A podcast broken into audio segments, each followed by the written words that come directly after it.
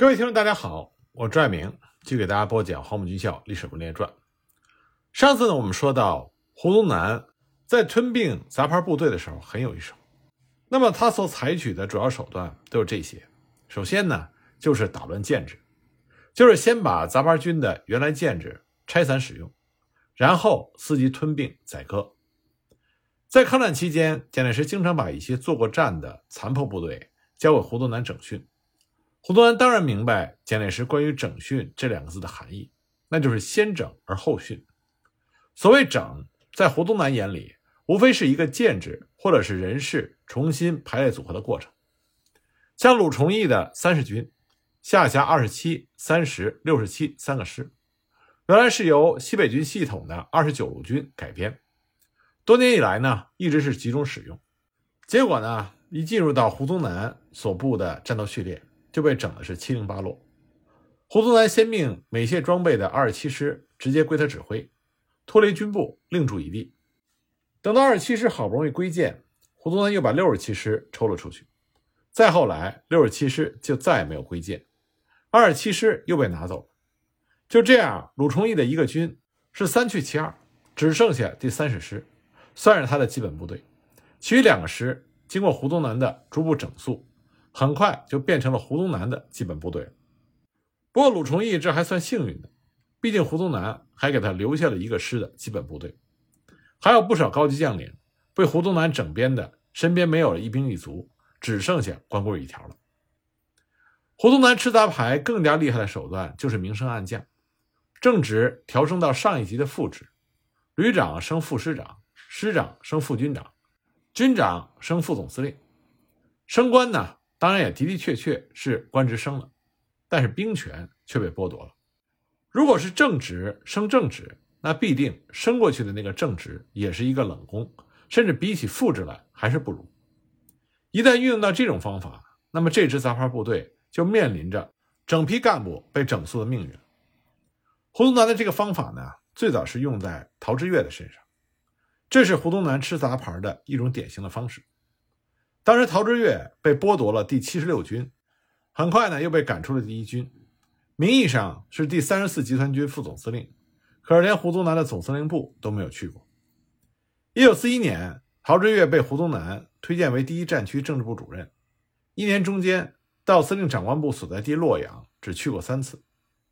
一九四二年八月，胡宗南部扩编为三个集团军。胡宗南实在没有任何理由不给陶峙岳保荐一个集团军总司令的位置，可是呢，他却在暗中另派心腹亲信黄埔二期的同学蔡启出任参谋长，暗中对陶峙岳进行监视。一九四三年夏，胡宗南秘密调集兵力，想要对延安进行闪击作战，作战计划已经传到了蔡启那里，可是陶峙岳却被蒙在鼓里。而这一年的秋天呢，胡宗南又命令丁德龙。接任三十七集团军总司令，陶峙岳再次被赶到甘肃酒泉任河西警备总司令，手中所能指挥的部队仅仅是一个特务营。从此呢，陶峙岳就被胡宗南摆在了河西警备司令部这个冷宫里，不加理睬。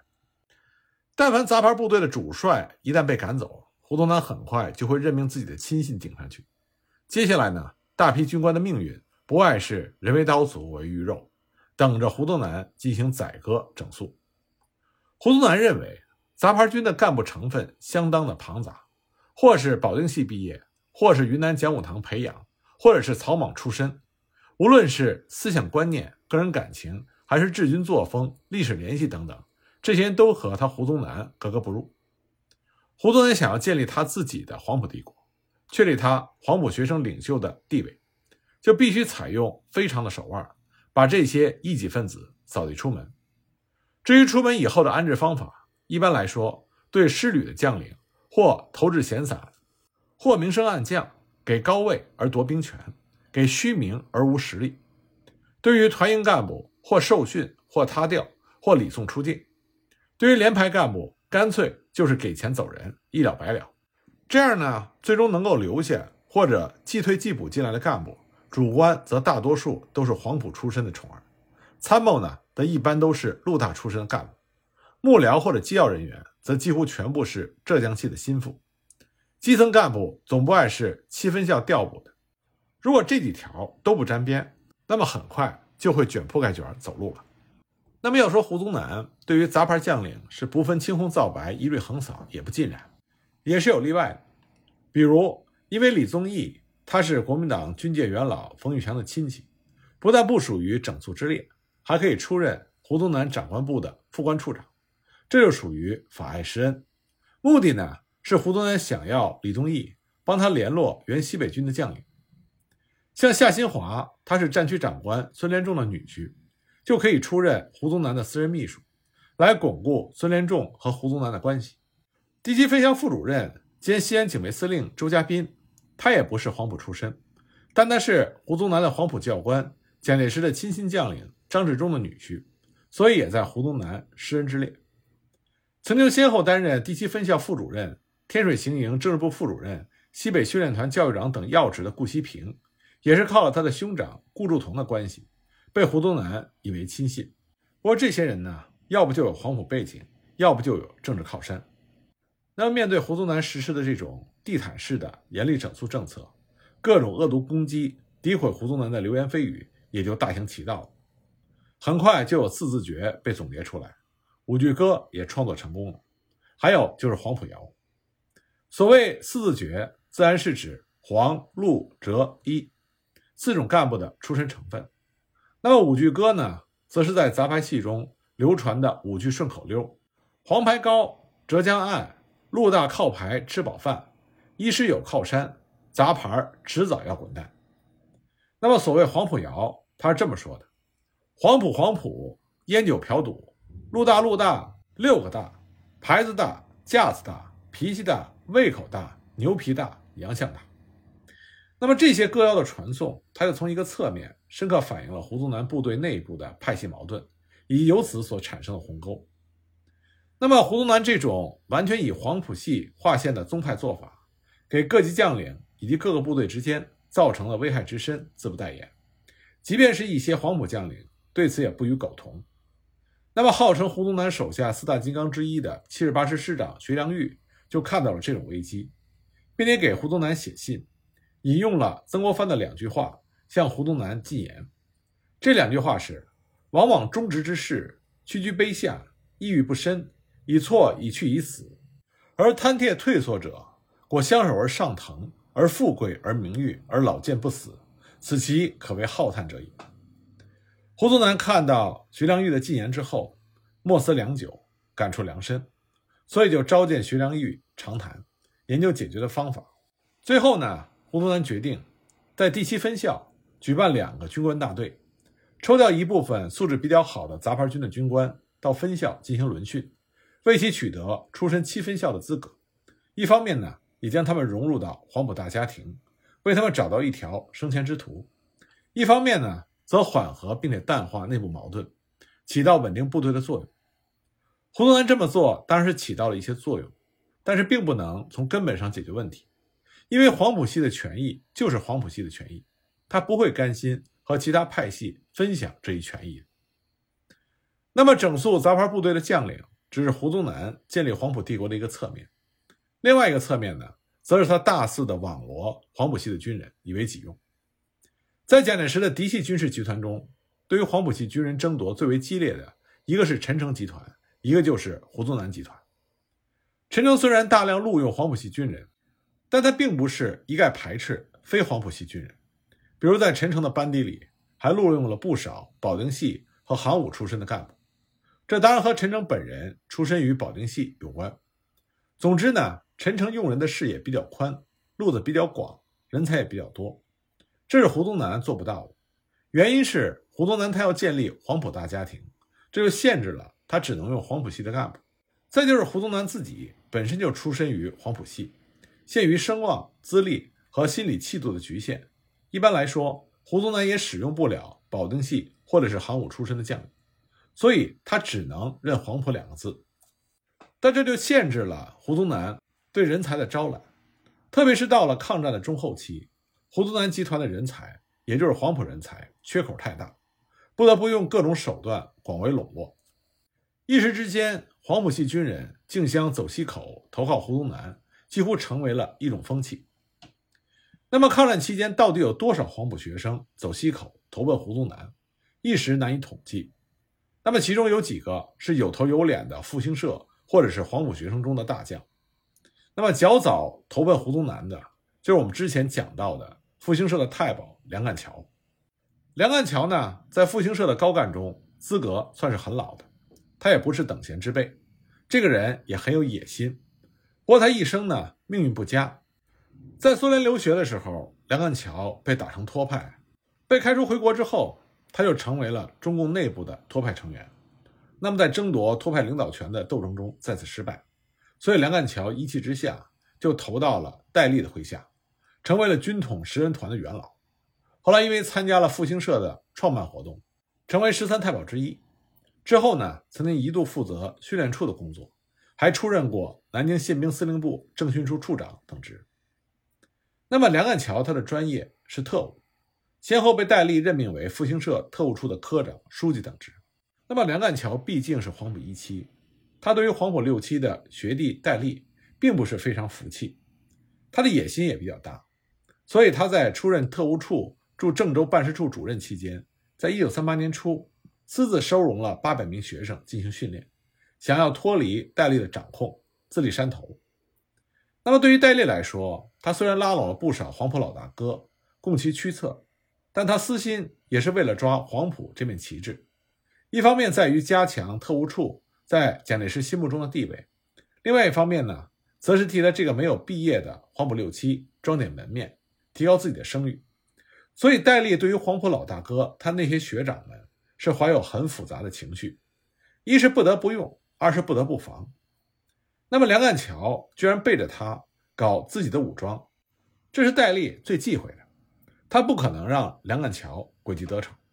所以他立刻派人拿着他的手令，将这八百名学生全部带走。那么，梁干桥就和戴笠翻了脸，他索性就走西口，闯进潼关。去找他的老同学胡宗南，但胡宗南和戴笠的关系是不错。从道义上来说，胡宗南不应该收留被戴笠赶跑的梁干桥，但是胡宗南呢有他自己的想法。那么对于他的私心来说，所有来投奔他的黄埔学生，都是对他的黄埔领袖地位一种确认，并且把雄居关中地区的胡宗南的部队当成了黄埔学生的娘家。所以像梁干桥这样的黄埔一期重新回到娘家来。岂有拒之门外的道理？胡宗南和戴笠的关系固然不错，但他必须要维系自己黄埔领袖的至尊地位。所以梁干桥到了胡宗南这里，不但受到欢迎，而且受到了重用，先后被胡宗南推荐出任西安战干第四团教育长、第十战区政治部主任、陕西省民众动员总指挥部参谋处处长兼宾县洛川区指挥部副指挥官等等。梁干桥专门从事反共活动。颇得胡宗南的赏识。那么梁干桥之后，第二个投奔胡宗南的，就是复兴社的大太保曾国情。曾国情呢，自从在西安事变中犯下了主张和谈的滔天大罪之后，就被蒋介石送进了戴笠的特务处蹲大牢，直到南京快被日本人攻陷的时候，才被蒋介石恩准让人保释。从此呢，曾国情就退隐到他成都的老家。一九四一年。经胡宗南向蒋介石力荐，曾国情重新出山，就任第八战区长官部政治部主任。但是蒋介石总是看他不顺眼，没过多长时间又撤了他的职务。此后呢，这位阔大哥就闲居西安，成了胡宗南门下的食客。那么第三位黄埔系中的名人，他的名字叫做蒋坚忍。蒋坚忍这个人呢，他自称是黄埔四期生，不过他这是自称。因为在黄埔四期同学录里并没有他的名字，复兴社的人非常不客气的说他是黄埔系的空子。但是蒋坚忍呢，他是浙江奉化人，本名是蒋孝全，和蒋介石是同乡加同宗，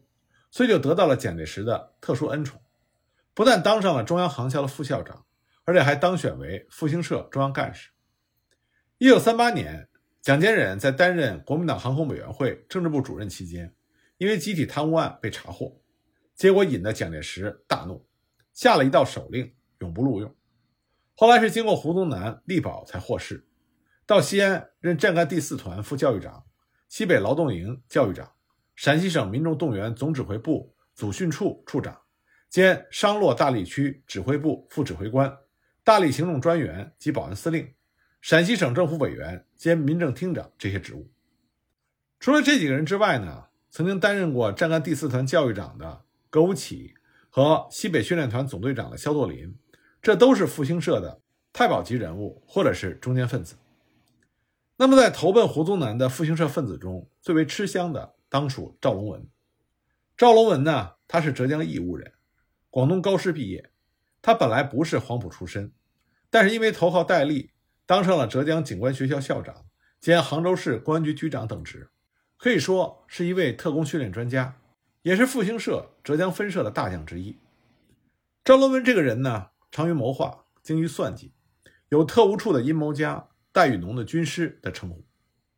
后来呢，也是不甘受戴笠驱使，通过走机口到了胡宗南那里，先后任陕西省政府社会处处长、甘肃省政府委员兼民政厅厅长、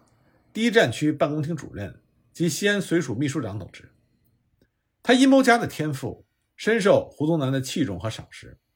在胡宗南总督西北大权的十年时间里，赵龙文始终是胡宗南谋臣中。做第一把交椅的人物，尤其是在胡宗南兵败大西南、被困西昌一隅的时候，也是由赵龙文缜密的设计和精心策划，才让胡宗南在最后一刻得以逃脱，免遭了被解放军俘虏的下场。那么，大凡投奔胡宗南的复兴社分子或者是黄埔学生，情况固然各异，不少人呢是政治上的失意，像曾国情等人；不少人呢是劣迹斑斑，像蒋坚仁等人。那么有些人呢是野心使然，比如梁干桥；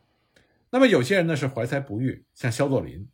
但更多的人是一些酒囊饭袋式的人物。其中最著名的一个大饭桶就是马志超。马志超呢，陕西华阴人，黄埔一期，曾经给蒋介石当过一段时间的侍从副官，还当过一任河南开封区保安司令。那么在八十师当团长的时候，因为和新任师长陈明仁。争权夺利而闹翻，马志超赌气投奔了戴笠。戴笠虽然知道这个人没有多大的才能，但是一方面看中了他黄埔一期的黄马褂，另一方面呢是看中了他老陕的身份，所以呢戴笠就派马志超回陕西出任特务处陕西站的站长，公开身份呢是西安市警察局局长。这是戴笠在西北地区建立的第一个省站组织，时间是在一九三四年。那么谁知道呢？马志超他就是一个官僚，他没有做过特务工作，他把特务当做官僚来做。为了工作方便呢，他居然违反了特务工作中关于公开工作要和秘密工作绝对分开的这个禁忌，下令把特务处陕西省站的秘密工作人员和电台全部都搬到了陕西警察局合署办公。马志超这种明显违禁的决定。就遭到了陕西省站书记岳竹远的强烈反对，但是马志超坚决要合并。他的理由很简单，他说一切都操在我们手中，用不着顾虑这个顾虑那个，工作方便就行了。那么岳竹远拗不过他，只好从命。结果西安事变发生的时候，杨虎城手下的西安城防司令孔从周率部就首先包围了西安警察局，把陕西省站的。一干大小特务和电台全部抄走，这就一下子切断了特务处陕西省站和南京特务处总部的联系，害得戴笠在南京城里一天多的时间得不到西安事变的一点消息。所幸马志超和岳竹远都不在警察局里，得到消息之后连夜化妆潜逃出城，没有被杨虎城一网打尽。事后呢，戴笠追查责任，宣布给马志超处分，岳竹远升官。马志超觉得自己闯下了祸事，已经没有脸面再在特务处待下去了，所以呢，他就去找胡宗南。马志超自出山以来，当过野战部队的中下层军官，当过军校的教官，当过蒋介石的侍从副官，当过保安司令，当过警察局长，也当过复兴社的特务，大概算是黄埔学生中的十项全能了。但问题是，他什么都干过，却什么都没有干好。那么胡宗南就让他当了新编第三十四师的师长、第八战区政治部副主任这些要职。表面上看，胡宗南对马志超的使用毫无原则，但胡宗南并不糊涂。马志超的那点货色，他当然一清二楚。问题是胡宗南自诩为黄埔领袖，自然不能把落魄而来的黄埔同学拒之门外，特别是像马志超这样的黄埔一期生。胡宗南给马志超这些职务，只是为了敷衍他一段时间。当军统的忠义救国军在三战区被顾祝同攻击为土匪，而蒋介石想要发狠取消这支特武装的时候，胡宗南认为机会来了。这个时候呢，戴笠向胡宗南求援，希望胡宗南能够向蒋介石进言，代为缓和。那胡宗南呢，就向戴笠推荐由马志超从胡宗南那里率领一批军官，当忠义救国军就职，美其名曰要改造忠义救国军的匪气。来取得蒋介石的谅解，戴笠呢，为了达到保留忠义救国军的目的，也只好同意。就这样，胡宗南不但把马志超重新踢回到戴笠那里，而且还借机控制了戴笠的特务武装。戴笠吃了一个哑巴亏，他自然也不会甘心。几年之后呢，又找到一个机会，把马志超这个饭桶再送回到胡宗南那里。那么，胡宗南收容马志超下来没有几年，就第二次又把马志超。踢回到了军统局，出任由军统直接控制的交通警察总局副局长、局长等高职。那这个时候，戴笠已经在两年之前因为飞机失事而丧命。军统内部呢争斗不止，也没有人敢出来和胡宗南踢皮球了。那么，除了一部分黄埔学生中的高干是通过走西口自动聚集在胡宗南的麾下之外，大部分的黄埔学生都还是胡宗南通过各种方法搜罗拉拢的。那么在这方面呢，于达对于胡宗南的帮助最大。关于这方面的情况，我们下一集再继续给大家讲。